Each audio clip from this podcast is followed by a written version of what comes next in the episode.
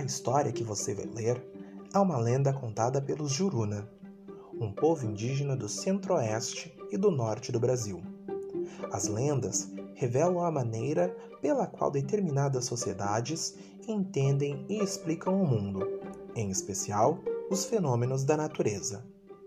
Nesta lenda, você vai conhecer a origem dos rios Xingu e Amazonas, que atravessam uma área que abrange uma espetacular variedade de fauna e flora, com espécies ainda hoje não catalogadas. Antes da leitura, imagine de que forma os antepassados dos indígenas jurunas explicaram a criação desses rios. A lenda do Xingu e do Amazonas. Antigamente, tudo era seco. Os índios jurunas moravam na floresta, onde não havia rio nem água para beber. A dona da água era Juriti.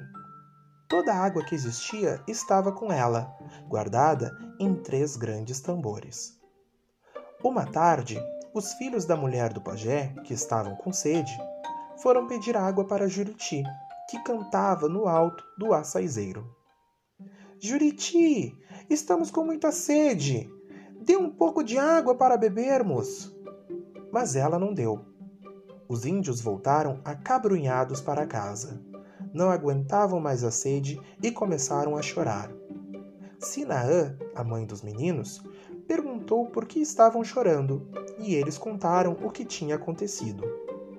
Ela disse que não deviam mais procurar a Juriti porque era perigoso. Dentro dos tambores de água há muitos peixes que podem atacar vocês, disse a mãe para os meninos mas os garotos não deram atenção a ela. Estavam com tanta sede que voltaram a procurar a Juriti. Pegaram um pau e quebraram os tambores. Imediatamente, a água começou a escorrer lá de dentro, e junto com a água vieram os peixes. A Juriti, muito braba. Os meninos saíram correndo.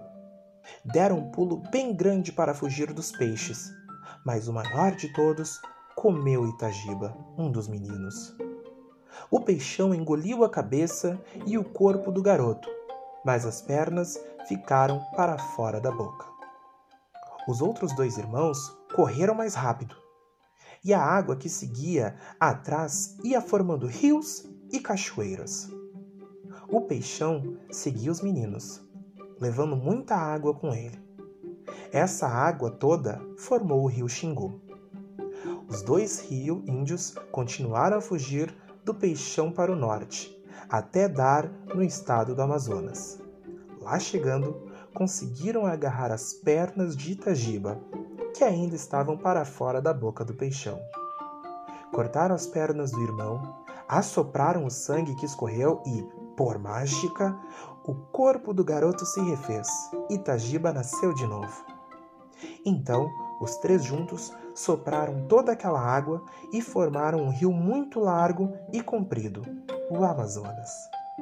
Depois disso, voltaram juntos para casa e contaram para toda a aldeia que tinham quebrado os tambores.